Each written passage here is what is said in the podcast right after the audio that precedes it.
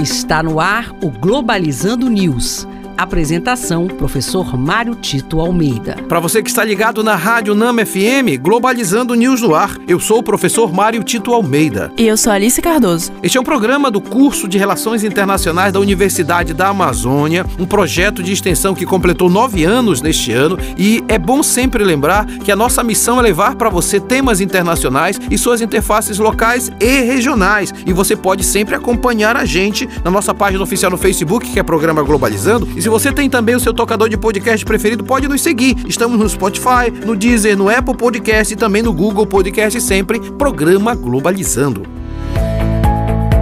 Globalizando notícia do dia. No jornal G1 do Brasil, estampando a capa da revista Time e descrito como o líder mais popular do Brasil, o ex-presidente Lula critica o posicionamento de Zelensky, dizendo que o presidente é tão responsável pela guerra na Ucrânia quanto Putin.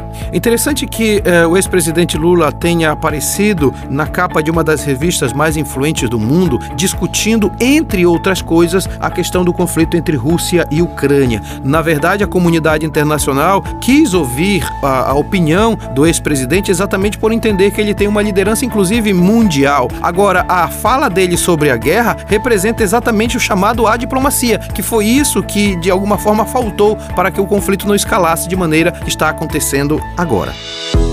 Globalizando oportunidades em relações internacionais. A primeira oportunidade de hoje vem da Universidade de Luiz, na Itália, que está oferecendo bolsas parciais e integrais para graduação e mestrado em várias áreas de conhecimento, além da isenção de taxas. Os melhores colocados podem ganhar alojamentos e alimentação. As inscrições vão até dia 28 de julho. Não percam!